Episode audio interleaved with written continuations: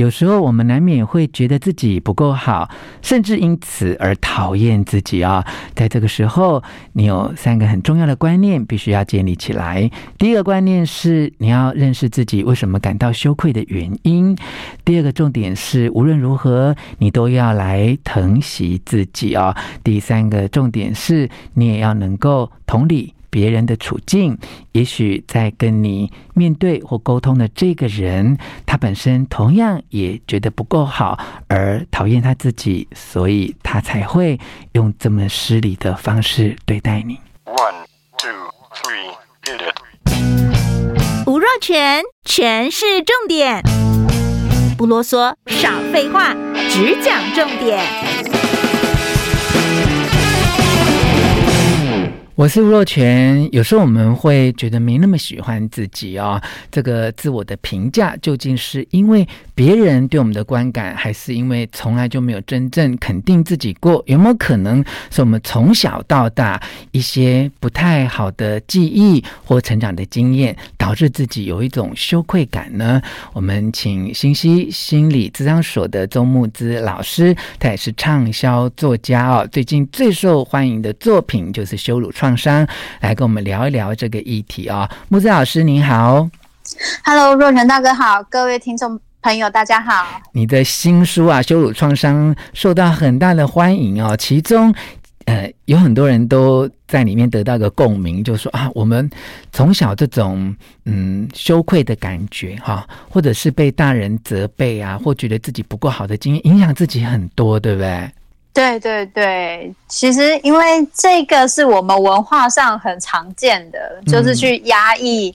甚至减弱你的一些行动，嗯，跟挑战等等，嗯，所以这真的是很常见的现象。嗯，而且哦，可能是华人或东方的社会啊，其实每个人在成长过程当中或多或少都有被长辈、老师、家长要求一些期望的标准哦。也许我们没做到，嗯，或也许我们做到了哦，但不符合。家长或长辈的期望，他们的这种责备也带给我们一种羞辱感哈。很多人是看了你的书之后，才回想起来说：“哦，原来那个羞辱感这么深深的影响了我。”应该有很多读者跟你回馈这一个经验吧？对，其实有蛮多人会因为这样子唤起一些自己的记忆。那有些时候可以处理，嗯、有些时候其实又有点难耐哦。嗯，因为如果这个状态可能还在发生，比如说我现在在职场也还是会遇到这样的事情，或是我在跟家人互动的时候还会有这个状况。嗯、哦，越发现之后去感受到，在这种情况下就会更难去处理。嗯，所以呢，木子老师哦，除了写了这本《羞辱创伤》，跟大家层层的分析这所有的来龙去脉，也提供了一些解决的建议哦。今天也延伸阅读，要来推荐时报出版的这一本书哦，给觉得不够好而讨厌自己的你。这本书有个副标哈，叫做《摆脱羞愧，卸下防卫，停止》。自我惩罚哈，还有八十二个练习。好，金老师来跟我们呃分享一下这本书的重点。呃，这本书最重要，其实就是在讨论羞愧。嗯，那这一本书讨论的羞愧，其实它有讲羞愧正向的部分跟负向的部分。那之前也有一个作者，他是写《脆弱的力量》，他也是对羞愧这个部分很有兴趣。嗯，但是这一本书最厉害的地方是，它其实是非常有架构的，把羞愧这个东西去做了一个讨论。是，比如说，为什么你会觉得羞愧？然后你经验到什么会让你觉得羞愧？嗯，还有羞愧会让你出现什么事？因为你可能会掉进了一个羞愧的情绪里面，它会让你有什么反应？嗯，那什么样的羞愧是有帮助的？嗯，那什么样的羞愧是没有的帮助的？嗯，甚至会让你觉得呃会伤心、会伤害你的？嗯，然后以及就是说。有一些情绪看起来跟羞愧很像，但其实它不是羞愧，嗯，或是说它会跟羞愧一起伴随出现，然后会影响一些你的状况，嗯，所以他这本书其实算蛮全面性的，去讨论。包含你被人家就是对待之后，你出现一些羞愧，嗯，你又会用什么方式去对待别人，让别人也出现羞愧之类的，嗯，所以我我在写完自己的书之后，看到这本书，我就觉得，哦，这本书它几乎算是国外版的，在谈羞愧的一个蛮精细的一本书，嗯。他教读者啊，就是怎么样去认识羞愧这件事情啊，包括刚才老师提到的羞愧的原因啊，羞愧对自己产生的一些影响啊。那究竟要怎么去认识羞愧之后啊，能够真正的卸下心里面的防卫啊，同时就如同呃书中的副标题说的，我们从此就不要再自我惩罚了呢？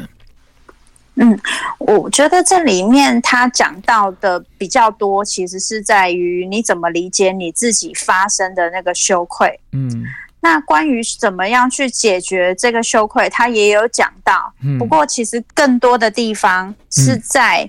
慢慢的练习去跟自己对话，嗯，还有就是去有点像是给自己一些慈悲心，嗯嗯，让你自己不会那么容易的掉进。那个羞愧的状况里，就如同我自己对于人际关系的观察了哈，就是其实我们华人社会里面，大家哈，不论是正向的关心或负面的批评啊，它都带着一种对你的期许啊。当你活在一个别人对你有期许的压力之下，其实那个羞愧感。也许都会把很多激励的力量变成一个会打在你身上让你心痛的鞭子哦，所以我们忘记了最近这几年来在呃心理智商很多的行业里面一直被提及到刚刚木子老师讲的这四个字哦，就是疼惜自己。好，这个疼惜自己有时候是在你很好的状态，你要疼惜自己；有时候是在你很不好的状态，你更要疼惜自己啊，让自己能够从这个情绪的谷底，或者是你很欢愉的过程当中，呃，能够重新的肯定自我，对不对？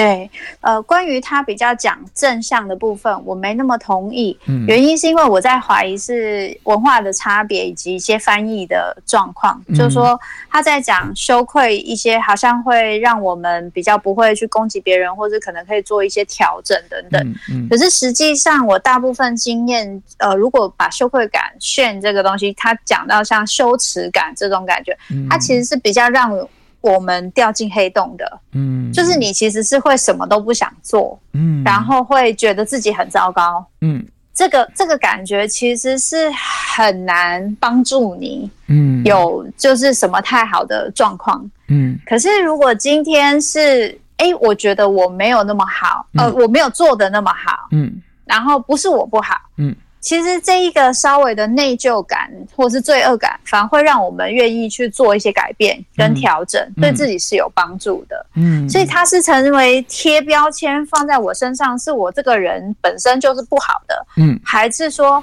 呃，只是我事情没有做好，我可以再调整一下，这件事情就会变得不一样。我觉得那感觉上会有很大的不同。嗯，然后如果对自己能够有这样子不同的看法，我觉得这种疼惜跟自我悲悯是很重要的。就是我我相信我是做得到的。嗯，我偶尔会做错事情，这是真的，我不用把自己往死里打的那种感觉。嗯嗯，对，嗯。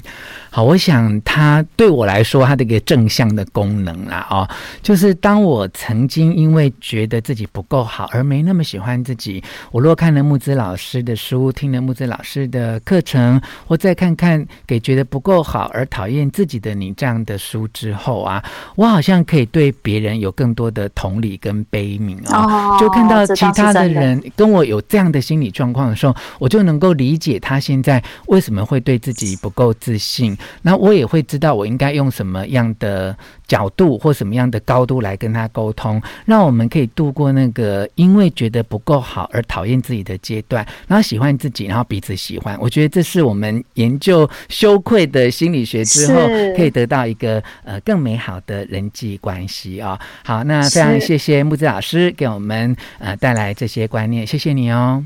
谢谢。